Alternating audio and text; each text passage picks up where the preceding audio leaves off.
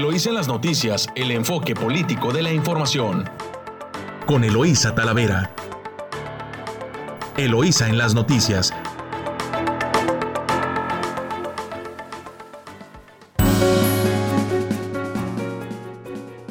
Muy buenos días, Ensenada. Les saluda Eloísa Talavera, transmitiendo directo desde nuestro estudio en Ensenada eh, a través de su emisora favorita 92.9 Amor Mío y en San Quintín en el 98.3 de frecuencia modulada en La Chula.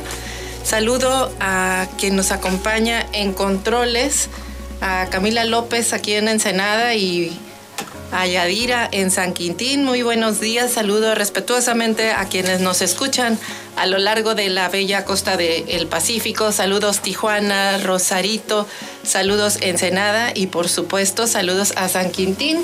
Hoy es miércoles, perdón, martes 8 de junio, ya les ando cambiando la fecha.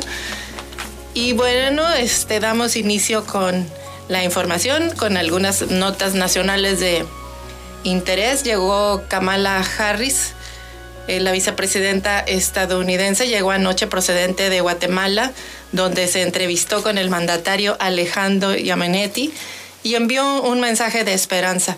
En Ciudad de México hablará con Andrés Manuel López Obrador en Palacio Nacional. Kamala Harris y el presidente podrían plantear sus intereses en cuestión de migración. La líder demócrata podría estar buscando un plan con efectos inmediatos. Y de su diario Reforma en primera plana, pues Mujeres al Poder, seis mujeres serán las nuevas gobernadoras en México. Más de 14 millones de mexicanos estarán bajo las políticas y su gestión. Además de ellas, la morenista Claudia Sheinbaum gobierna en Ciudad de México y la priista Claudia Pavlovich en Sonora, aunque dejará su cargo en unos meses. En toda la historia de México, nueve mujeres habían sido gobernadoras. Tras la elección de ayer, ahora serán 15. Y de su diario El Universal llega también la alternancia a 35 importantes ciudades. Tras comicios de más de 16 millones de mexicanos cambiarán de partido que los gobiernan. La metrópolis, alcaldías y centros turísticos modificaron su color político. Y vuelven a clases felices en Ciudad de México, poco más de 80 mil niños de 1.113 escuelas de la capital regresarán este lunes a las aulas de manera voluntaria. Los más pequeños fueron los que se mostraron más contentos de ver a sus compañeros, a quienes solo conocían por medio de la pantalla. Y de la jornada. El presidente Andrés Manuel López Obrador expresó, estoy feliz, feliz con el resultado electoral mantiene una mínima ventaja en Michoacán y Campeche y se enfila el frente de Morena a ganar 11 gubernaturas. Triunfa en Sonora, Baja California, Baja California Sur, Colima, Tlaxcala, Sinaloa y Nayarit, también en Zacatecas, Guerrero, según las cifras del el PREP. Acción Nacional retiene el mando en Querétaro y Chihuahua y Movimiento Ciudadano se queda con Nuevo León y el Partido Verde PT con San Luis Potosí. Y de su diario Excelsior, eh, revive carro completo Morena en nueve estados. En entidades como Campeche, Colima, Sonora y Guerrero, el partido gobernará y dominará el Congreso local, entre otros. Como Michoacán, predominará la, la pluralidad con mayoría de otras fuerzas políticas como contrapeso. De su diario El Financiero, da incertidumbre el resultado electoral es bien visto por los mercados los resultados en los comicios federales. La nueva composición del Congreso obligará a mejorar el diálogo entre diputados. Y del economista, se entusiasman el peso y la bolsa con los resultados de las elecciones. Tendencias de resultados en el proceso para renovar la Cámara de Diputados fortaleció a la moneda mexicana ante el dólar. Y en notas locales, en Ensenada toma la Marina control de la API.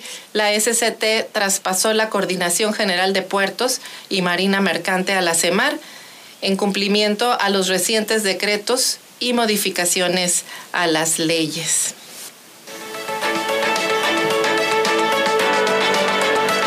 Y de su diario El Mexicano presentan, eh, presentan aforos del semáforo verde. Pérez Rico enfatizó que hay que mantener la protección en todos los sentidos. Comienza la paulatina introducción de la nueva normalidad en Baja California y con ella la disminución de las restricciones en la mayoría de los municipios. El secretario de Salud, Alonso Pérez Rico, informó que con excepción de Mexicali, el Estado tendrá un aumento en los aforos que podrá irse adaptando de mayor o menor cantidad dependiendo de la respuesta ciudadana. También eh, semáforo verde ayudará a reactivar la economía. el cambio de semáforo epidemiológico a color verde en Baja California ayudará a la reactivación de la economía regional, externó el presidente de la Cámara Nacional de Comercio y Turismo Servitur, Jorge Macías Jiménez. El dirigente de Comercio Organizado puntualizó la importancia de seguir practicando la sana distancia y los protocolos aún con el semáforo verde. Y para la 24 legislatura, PRI, PAN, MC y PES obtienen plurinominales locales. Además de seis partidos están en vías de perder el registro. Una vez concluido el flujo de cifras del programa PREP de resultados preliminares, ya es posible dilucidar quiénes son los ocho diputados de representación proporcional llamados plurinominales que integrarán la 24 legislatura del Congreso de Baja California. Eh, y el PREP pues eh, confirma el triunfo de Marina, asimismo se configura el triunfo de Montserrat Caballero por la alcaldía de la ciudad de Tijuana, con 100% de las actas computadas. El programa de resultados electorales preliminares detalla que Marina del Pilar Ávila Olmedo es candidata, eh, candidata eh, de la coalición Juntos Haremos Historia obtuvo 390.421 votos, lo que indica 48.1% de las preferencias electorales, mientras que Jorge Hank en el segundo puesto ostenta 31.1% y Guadalupe Jones 11.7%. En el caso del Ayuntamiento de Tijuana, Montserrat Caballero Ramírez obtuvo 48.4% de los votos, con 193.513 contra Jorge Ramos Hernández con 28% y el candidato del PES un 14.6%. Eh, cabe señalar que Morena ganó todas las diputaciones federales, todas las diputaciones locales, los cinco ayuntamientos y la gubernatura de Baja California. Eh, en, otra, en, otras noticias de su diario, El Vigía. Eh, toma la Marina control de la Administración Portuaria Integral. Este lunes, la Secretaría de Comunicaciones y Transportes traspasó la Coordinación General de Puertos y Marina Mercante a la Secretaría de Marina de la Marina Armada de México en cumplimiento a recientes decretos y modificaciones a las leyes en la materia. El secretario de Marina, almirante José Rafael Ojeda Ochoa Durán, agradeció las facilidades que le dieron a su equipo durante los seis meses de transición y destacó la colaboración de ambas instituciones. El secretario de Comunicaciones y Transportes, Jorge Arganiz Díaz Leal, informó que después de varios meses está concluyendo una transición ordenada, metódica y con amplia disposición de las dos partes. Eh, y, cumple un compromiso presidencial que abre paso a una nueva etapa de operación portuaria en nuestro país. Ambos secretarios hicieron un reconocimiento a la de Altura, Ana Laura, a la Capitana de Altura, Ana Laura López Bautista, coordinadora general de puertos y Marina Mercante, por su liderazgo y dedicación para conducir de manera exitosa este proceso. El traspaso deriva del precepto publicado en el Diario Oficial de la Federación el pasado 7 de diciembre de 2020, en el que se dispuso que la Secretaría de Comunicaciones y Transportes entregara a la Secretaría de Marina los recursos humanos, financieros y materiales de la Coordinación General de Puertos y Marina Mercante, Dirección General de Fomento y Administración Portuaria, Dirección General de Puertos y Dirección General de Marina Mercante. En este sentido, están incluidas en la entrega 14 administraciones portuarias integrales del país el fideicomiso de formación y capacitación para personal de la Marina Mercante, el Fondo de Desarrollo de la Marina Mercante Mexicana y en general todos aquellos recursos necesarios para la ejecución de las atribuciones que por virtud del decreto han sido trasladadas a la Secretaría de Marina. Y entra Baja California a nueva normalidad, menos Mexicali. Con el cambio de semáforo verde, epidemiológico por COVID, en la mayoría de los municipios de Baja California se determinaron algunas actividades claves y críticas para permitir un aforo al 100%, es decir, aquellos que no afectarán mucho cuando pongan en riesgo de contagio. Bueno, hasta aquí dejamos este primer avance informativo. Les agradecemos mucho que nos esté escuchando en su emisora favorita 92.9 y lo invitamos a escuchar información de corte comercial. Regresamos en unos minutos. Estás escuchando Eloísa en las noticias. Regresamos. Estamos de regreso aquí en su emisora favorita 929 Amor Mío. Y bueno, pues Hoy es, es martes, martes 8 de junio, martes de análisis financiero. Y tenemos a Pablo Reina que comparte con nosotros desde Tamaulipas. Pablo, buenos días. ¿Qué nos vas a compartir el día de hoy? Muy buenos días, buenos días a todos de costa a costa, de frontera a frontera. Pero ¿qué creen? Desde Tampico, Tamaulipas hasta Baja California andamos acá en una zona costera este, muy interesante, una ciudad muy bonita para que nos visiten cuando vengan acá a Tamaulipas.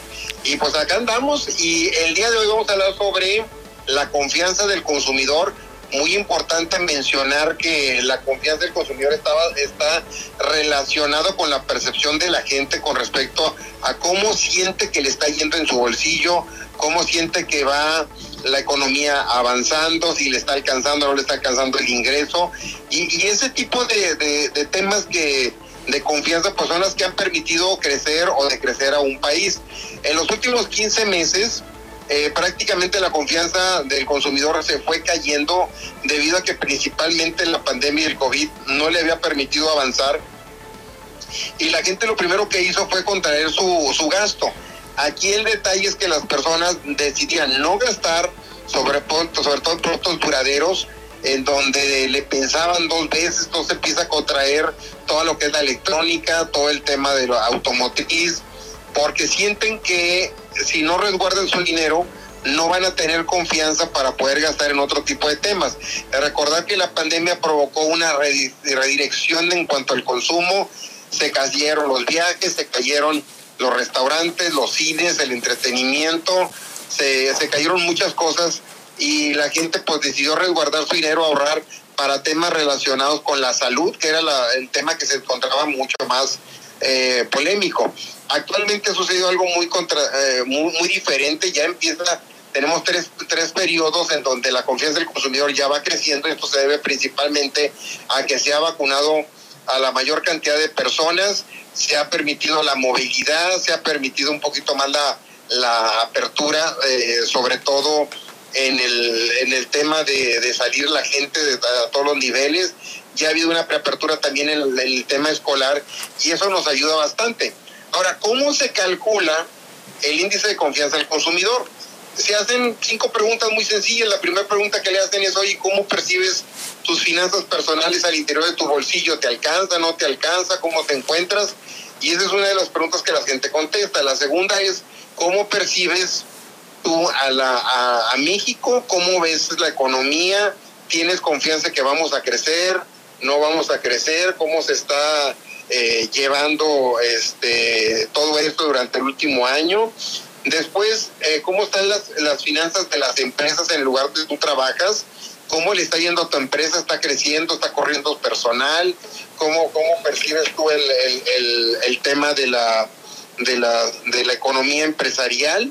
El otro punto tiene que ver eh, eh, prácticamente cómo percibes la economía global y, y si en el mediano corto plazo vas a, tú a comprar productos duraderos. Cuando me refiero a productos duraderos, es si en los próximos seis meses tienes pensado comprar un automóvil, algún equipo electrónico, vas, quieres comprar una lavadora, licuadora, algo que te va a durar, porque al final de cuentas es el tema más importante, porque el consumo de alimentos es básico, ese no se suspende ni la ropa, ni se suspenden eh, la, cuestión escolar, ni el mantenimiento de la casa. Entonces, ah, esas preguntas pues son, son básicamente obvias.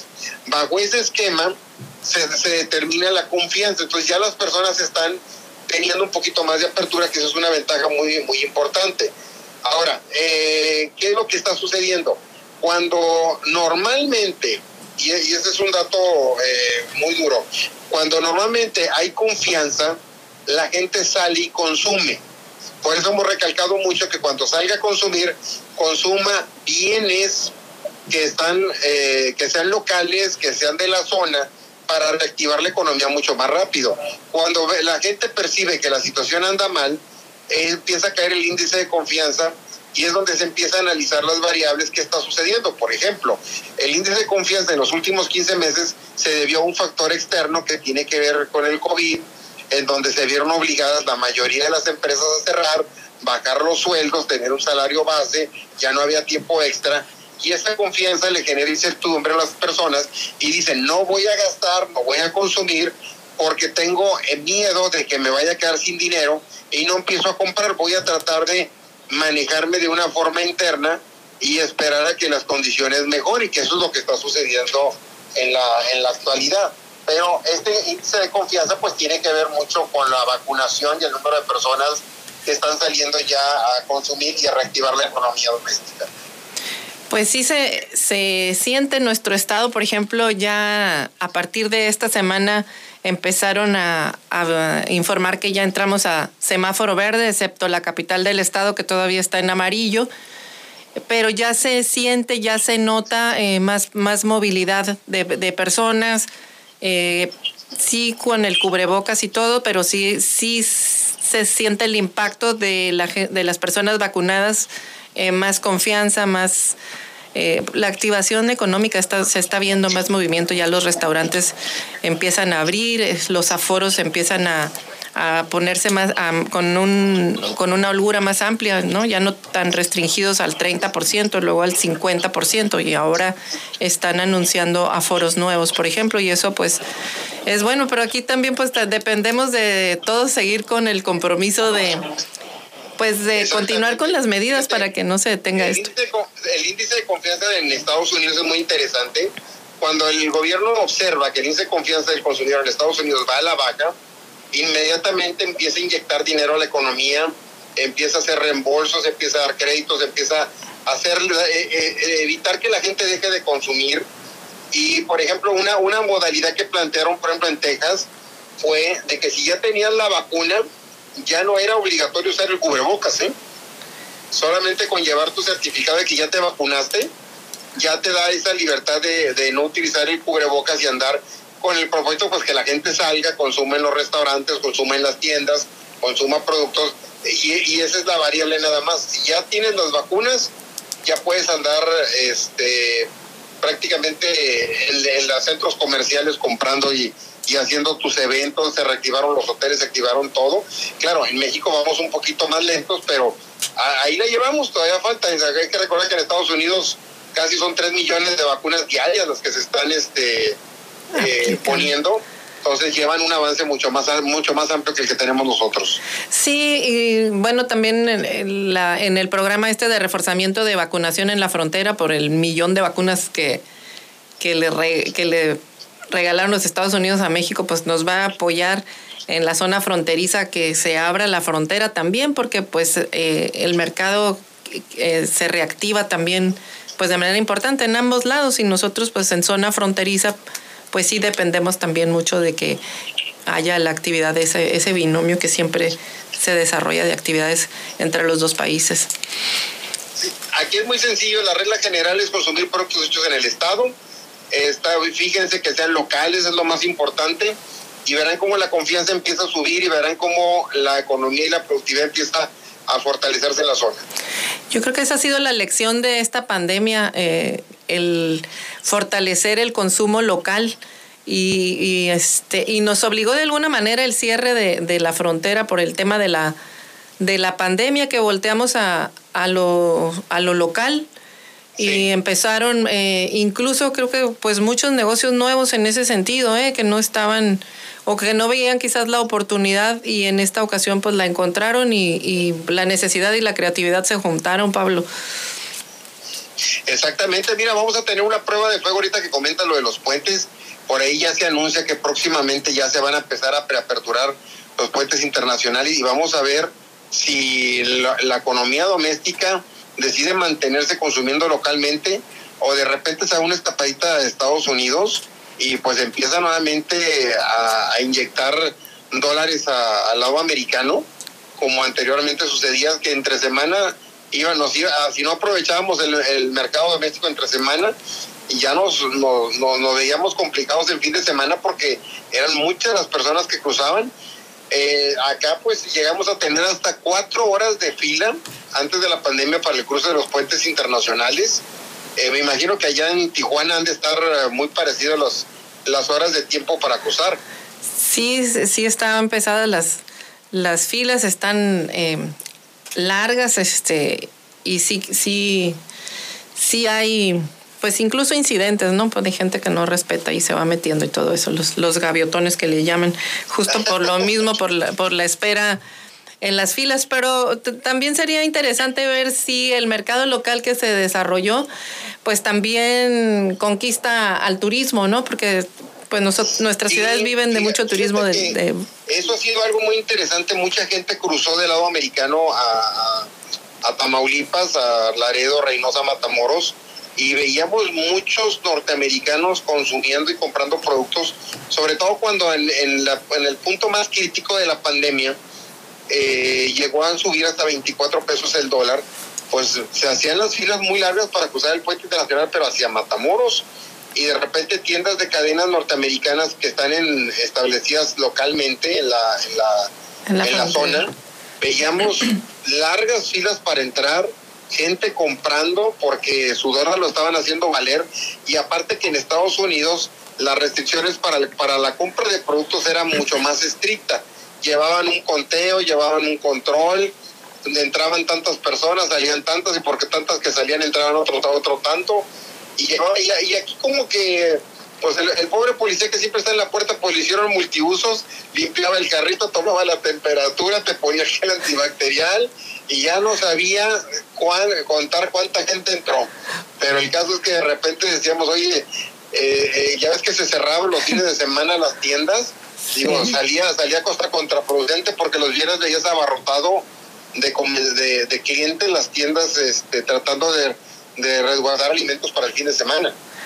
Sí, bueno, pues em, sí vimos muchos comportamientos distintos y sí, sí es cierto que al pobre policía lo hicieron polivalente, pero este fueron situaciones que se vieron por sí. Creo que que es importante ver si se fortalece con el turismo también, pues los nuevos negocios que se hicieron locales, este, la gente la Sí, verdad no, es que eh, Es importante, fíjate, ahorita tiene que haber alguna dirección, algún departamento que haga, se haga cargo de, la, de, de arropar a todos los micro pequeños negocios que se aperturaron por pandemia, porque sí fue mucho, ¿eh? fueron bastantísimos los que se aperturaron todas estas personas innovadoras que desearon sobrevivir a través de la, de la venta de algún producto, pues ahora, ahora tienen que incorporarse al área formal. Pues ahí ah, tenemos eh, reto también de las de las autoridades que aprovechen esta esta ventaja de que la pandemia nos ofreció de fortalecer nuevos negocios de, de productos locales. Muchas gracias, Pablo. Te, te escuchamos aquí, pues desde San Quintín hasta, hasta el sur de California eh, y, y, pues hasta Matamoros, hasta donde estás. Sí, ahorita, ahorita estamos en Tampico, los invitamos a que vengan a Tampico, una playa muy bonita. Y saludos a todos en Baja California. Gracias. Pues muchas gracias, Pablo. Ya escuchó usted. Eh, lo invitamos ahora a un recorrido de corte comercial. Estamos en 92.9, su emisora favorita, Amor Mío. Regresamos en unos minutos. Estás escuchando Eloísa en las noticias. Regresamos.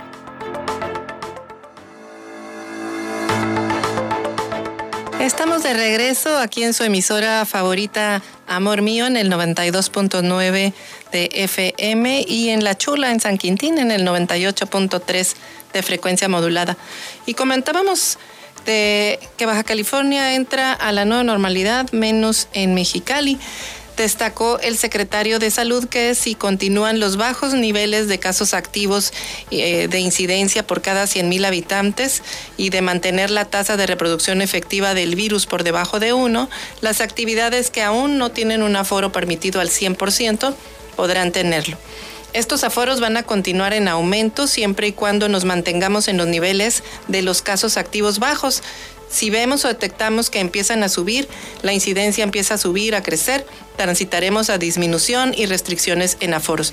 Pero de continuar manteniéndonos así como estamos y continúan los procesos de vacunación como los llevamos hasta ahorita, van a aumentar los aforos al grado de que la normalidad sin restricciones continúe. En ese sentido, señaló que los gimnasios, centros deportivos, spas, centros de masaje, centros religiosos, iglesias, templos, sinagogas y mezquitas, hoteles, peluquerías, estéticas, barberías, parques, plazas y espacios públicos abiertos, mercados, supermercados, así como transporte público, tendrán, un aforo permitido al 100%.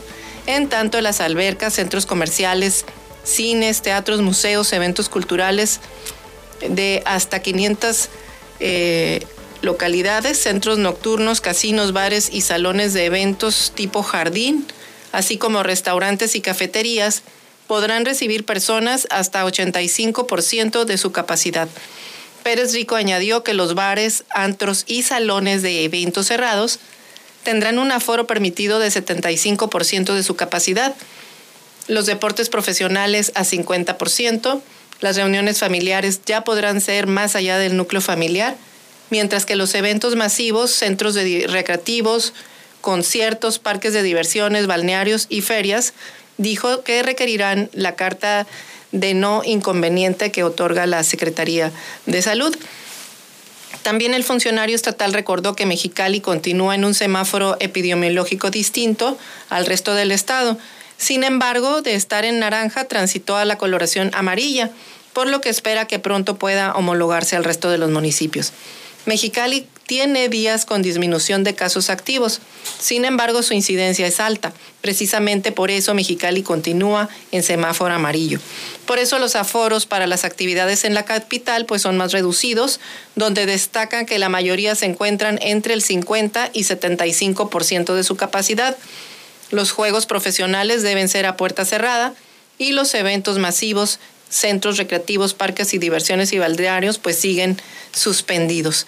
Pues así eh, el tránsito paulatino a semáforo verde en nuestro estado, pues situación que muy importante para la reactivación de la, de la economía.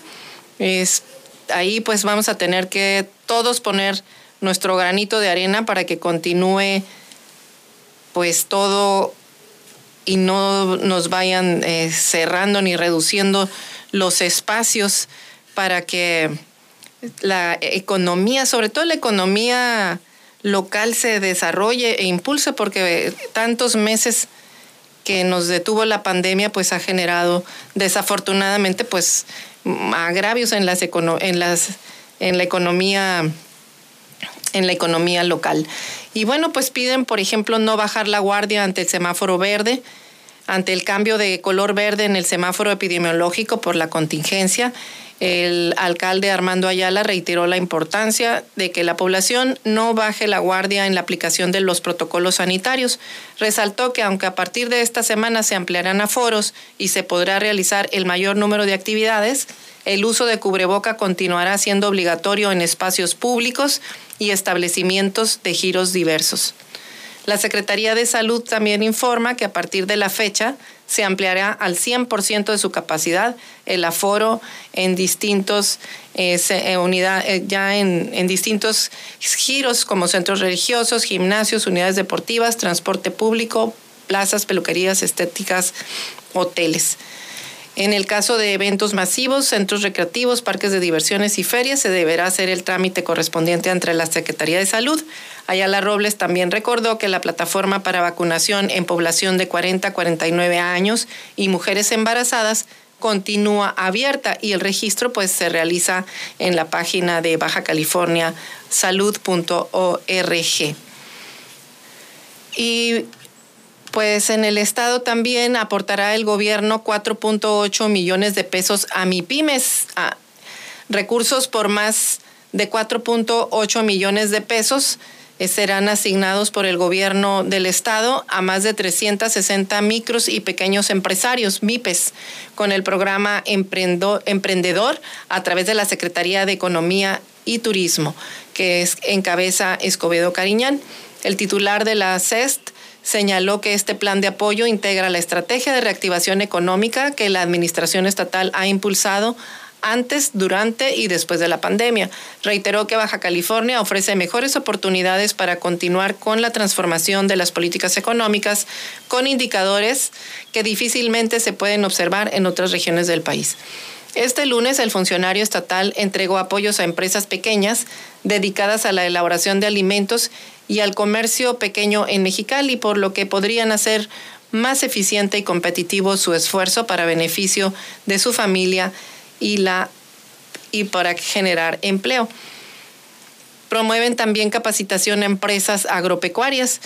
Para empresas agropecuarias en Baja California, para que conozcan y cumplan con la normatividad para salvaguardar su capital humano, la Secretaría del Campo y Seguridad Alimentaria promueve capacitación en materia de la reforma laboral y el TEMEC 2.0.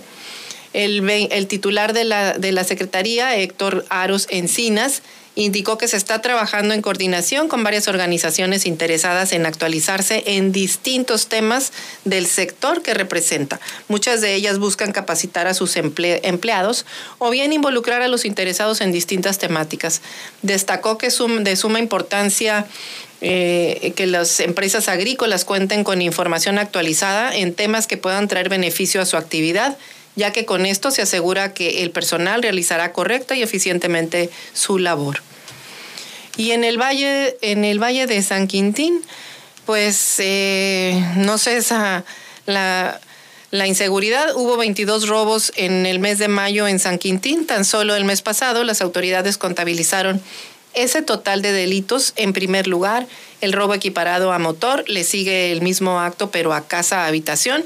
Muchos habitantes prefieren no denunciar a causa de que las autoridades pues no obtienen resultados en sus investigaciones.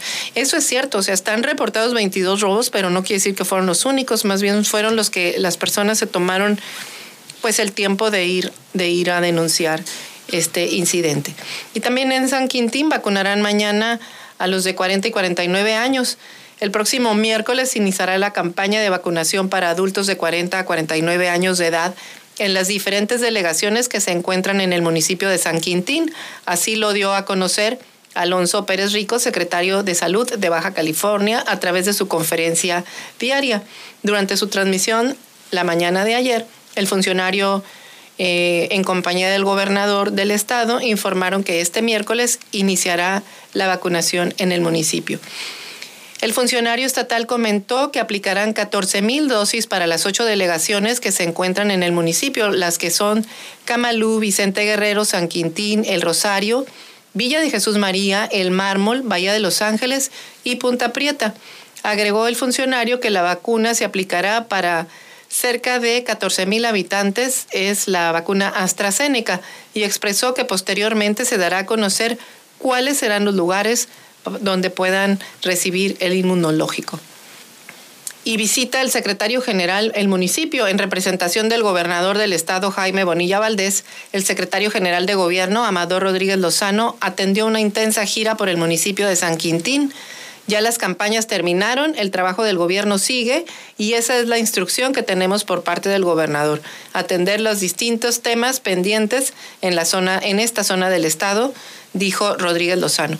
El secretario general de Gobierno, acompañado de la Subsecretaría de Atención a Organismos de la Sociedad Civil, Bárbara Patricia Pacheco, subsecretario de Gobierno para la zona en Ensenada, San Quintín y Valle de Guadalupe, Julio Felipe García y el directorio del Instituto de Movilidad Sustentable y Transporte, Rafael Echegoyen, cubrió una agenda que inició con la atención a transportistas de la región entre los temas que se expusieron fueron las solicitudes pendientes de permisos de taxis que ya están autorizados y el proyecto de reordenamiento de los sitios de los taxis, los cuales involucran una serie de permisos estatales, municipales, y el titular de la Secretaría General de Gobierno dice que se analizarán estos temas con el único fin de apoyar que sigan realizando su trabajo.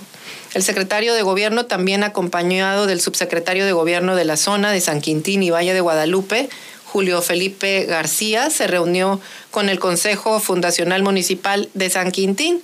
Ahí el, presidente del Consejo, Jorge López, le, le tomó protesta al licenciado Roberto Castro González como primer delegado del Registro Público de la Propiedad y del Comercio en San Quintín.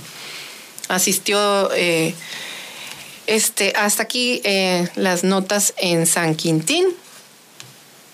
En otros temas, tenemos que reactiva el Instituto Mexicano del Seguro Social a las guarderías, con excepción de las guarderías del IMSS en Sonora y Guerrero, todas las demás han anunciado sus servicios de manera paulatina desde el 2020 y ayer reiniciaron operaciones ya en Ciudad de México. Todas las guarderías del país operan bajo estrictas medidas de seguridad, con filtros sanitarios, uso de cubrebocas, lavado de manos, sana distancia, desinfección de áreas comunes, entre otros, informó la dependencia. Indicó que las guarderías del Seguro Social cuentan con un primer filtro compuesto por tapetes sanitizantes, toma de temperatura, aplicación de alcohol gel y, un cuestionario oral, oral respecto a síntomas de contagio en los pacientes. Están preparados eh, como parte del reforzamiento eh, del filtro sanitario eh, para cuidar el ingreso a las aulas. Hasta aquí dejamos este avance informativo y lo invitamos a escuchar información comercial de nuestros patrocinadores. Recuerde usted que está Estamos escuchando las noticias con Eloísa en su emisora preferida Amor Mío 92.9 y La Chula en el 98.3 de FM. Nos vemos en unos minutos. Estás escuchando Eloísa en las noticias. Regresamos.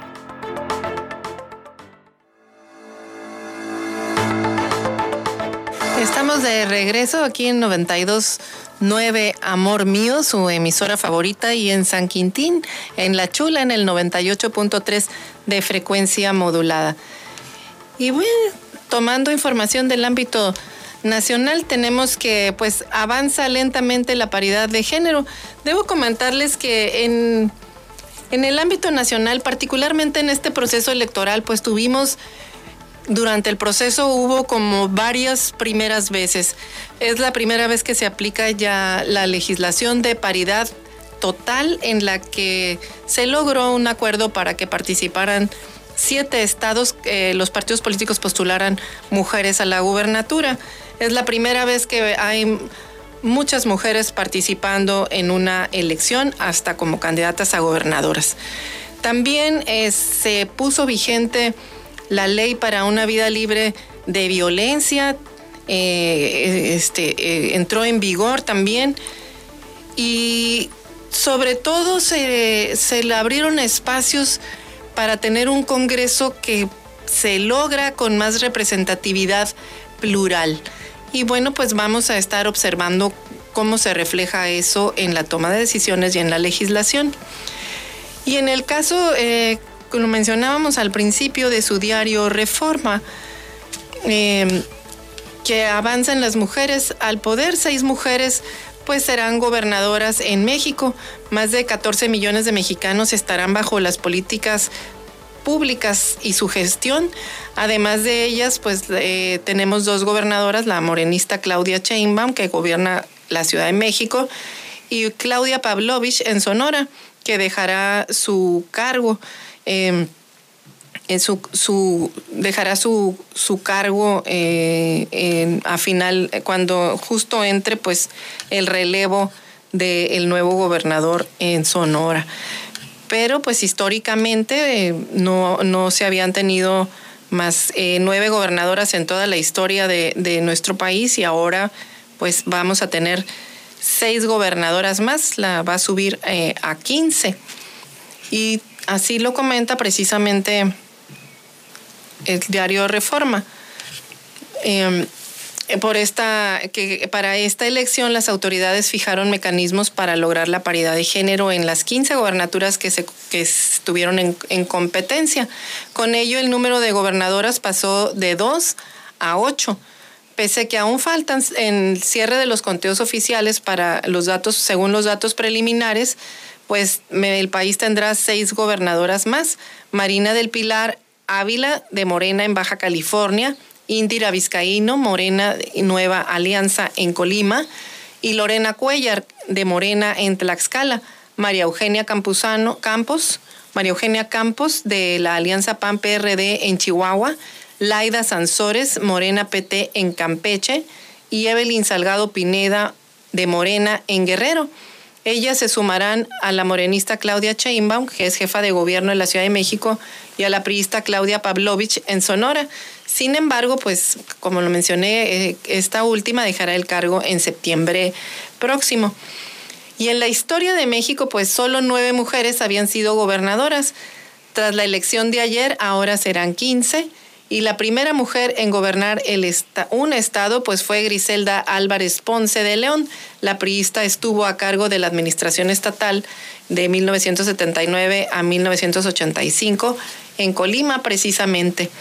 Eh, y pues este vamos a, ver cómo se refleja la mano de las, de las mujeres eh, gobernantes gobernando los, los estados. Una característica que tienen los estados es que están gobernando es no son los no son estados eh, con mucha población, no son los estados más grandes. Van a generarse seguramente experiencia, excepto Claudia Sheinbaum, que bueno es gobernadora de la Ciudad de México, de las eh, ciudades con más, de los estados ahora con más población. Eh, pero las otras son estados pequeños, Tlaxcala, Colima, Campeche, eh, Baja California y, Sonora y Chihuahua son de los, de los más grandes, pero pues seguramente las mujeres irán marcando huella y estaremos viendo estados eh, muy importantes también por su población, seguramente bajo el mando de, de una mujer en el, en el futuro. Eh, y eso pues eh, obviamente pues es muy importante para que siga el avance de las de las de la paridad de género y que no solamente sea pues por una medida por una medida para que para romper una política sino que ya sea pues una realidad y, y la normalidad de ver a las mujeres al frente. Y en estos eh, en los estados como finalmente quedaron, este Morena pues revive carro completo en nueve estados. En entidades como Campeche, Colima, Sonora y Guerrero, el partido gobernará y dominará el Congreso local. Entre otros, como Michoacán, predominará la pluralidad con mayoría de otras fuerzas políticas, con virtuales triunfos en Baja California, Baja California Sur, Campeche, Colima, Guerrero, Nayarit, Sinaloa, Sonora y Tlaxcala en estos nueve entidades donde, de acuerdo con los resultados preliminares, los candidatos morenistas ganaron las gobernaturas, el partido tendrá la mayoría en los congresos locales, lo que les hará más fácil la toma de, decisiones y la aprobación de reformas.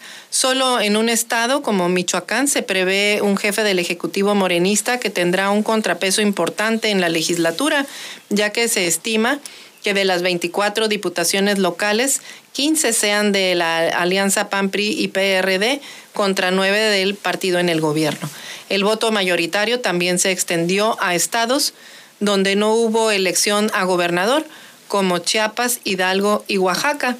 Recordemos que había 30 congresos en disputa, 30 congresos eh, locales eh, este, también se estaban eh, disputando y bueno, pues ahí también se tienen cambios en, en, el, en los congresos. Por ejemplo, Tamaulipas, que tenía mayoría en el Congreso, pues la pierde y en el nuevo Congreso eh, lleva mayoría morena y así estaremos pues viendo el cambio. Esto también es importante el resultado, revisar el resultado, puesto que así como hubo un mandato de la ciudadanía para poner un contrapeso al Congreso Federal, que fue el, objetivo que se planteó la Alianza Va por México y, pues que se cumple de alguna, de alguna manera, este, Morena conserva su mayoría simple y tiene que negociar y acordar con las distintas fuerzas políticas la mayoría este, para hacer cambios constitucionales y necesita también 17 congresos locales para aprobar reformas constitucionales. Por eso es importante cómo hayan quedado. Hasta ahorita tenemos información de que nueve estados tienen eh, mayoría morena en los congresos. Eh, de, los estados que, de los 15 estados que compitieron gobernaturas y en los estados donde solamente se hubo cambios de congreso, pues se tienen como tres más, tendrá eh, entonces es importante ver porque pues por ahí también transitarán las reformas constitucionales. Y es eh, y, este pues eso, eso eso lo tenemos que ver. También entre los principales ciudades que gobernarán los, los partidos están las las capitales de los estados Mexicali en Baja California la gobierna Morena en Tuxtla Gutiérrez Chilpancingo y Oaxaca está el Verde IPT eh, Mexicali, Tuxtla Gutiérrez, Chilpancingo, Oaxaca, Villahermosa, Jalapa, La Alianza, Zacatecas, La Alianza y Chetumal, La Alianza. Eh, Aguascalientes, eh, la Alianza PAN, PRD, PRI, Puebla, Puebla, ganan Puebla, Colima, Guanajuato, Toluca, Morelia y Cuernavaca. En el caso de Guanajuato solo la, gobierna el PAN y en el caso de Campeche y Monterrey pues hay movimiento ciudadano. Y a quien le fue muy mal pues fueron a los priistas porque perdieron dos de sus bastiones, Colima y Campeche. Son dos estados que no habían vivido nunca alternancia y ahora pues el PRI perdió eh, este domingo pues eh, de acuerdo con los resultados perdió estos dos Perdió ocho gobernaturas, entre las cuales van Colima y Campeche, que nunca habían tenido alternancia. Así este así las cosas. Y bueno, tres partidos van a perder su, su, registro nacional de los nuevos partidos Fuerza por México, Redes Sociales Progresistas y el PES. Le costaron 592.4 millones de pesos al erario y estos partidos van a perder su registro tras no lograr el porcentaje de votación mínimo en los comicios electorales. Y bueno, también otro en, de su nota de, El Financiero, la, el proceso electoral pues da certidumbre también a la economía, los mercados le dan visto bueno a los comicios federales, el dólar interbancario eh, mantiene su, su fuerza frente al dólar. Y también este, hay una en la bolsa de valores también eh, sube, eh, amaneció este, a la alza.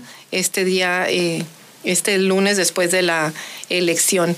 Y en una encuesta de su diario El Financiero también, que estuvo a lo largo de todo este proceso encuestando, también ellos detectan que bajó el voto de Morena entre votantes con educación universitaria. Según el exit poll que publica el diario El Financiero, revela que este segmento bajó de 48 a 33% entre 2018 y 2021. Este, bueno, pues son datos interesantes que habrá que analizar pues mm, les recuerdo que también este, tenemos la visita de de Kamala Harris. Eh, con la visita de, a México de la vicepresidenta de Estados Unidos, Kamala Harris, el presidente López Obrador podría tener una ventaja para plantear sus intereses en cuestión de migración. La líder demócrata podría estar buscando un plan para lograr efectos inmediatos. Y bueno, pues hasta aquí dejamos el día de hoy la información. Le agradecemos mucho que nos haya escuchado este día y les invitamos a que nos acompañe el día de mañana en punto de las 8 de la mañana a otra edición de Eloísa en las noticias. Hasta entonces y que la pase muy, muy bien. Que tenga excelente día. Lo esperamos aquí en Amor Mío 92.3 de FM y en La Chula en el 98.3 de frecuencia modulada. Eloísa en las noticias, el enfoque político de la información. Sintonízanos todas las mañanas de lunes a viernes a las 8 en Amor Mío 92.9 FM.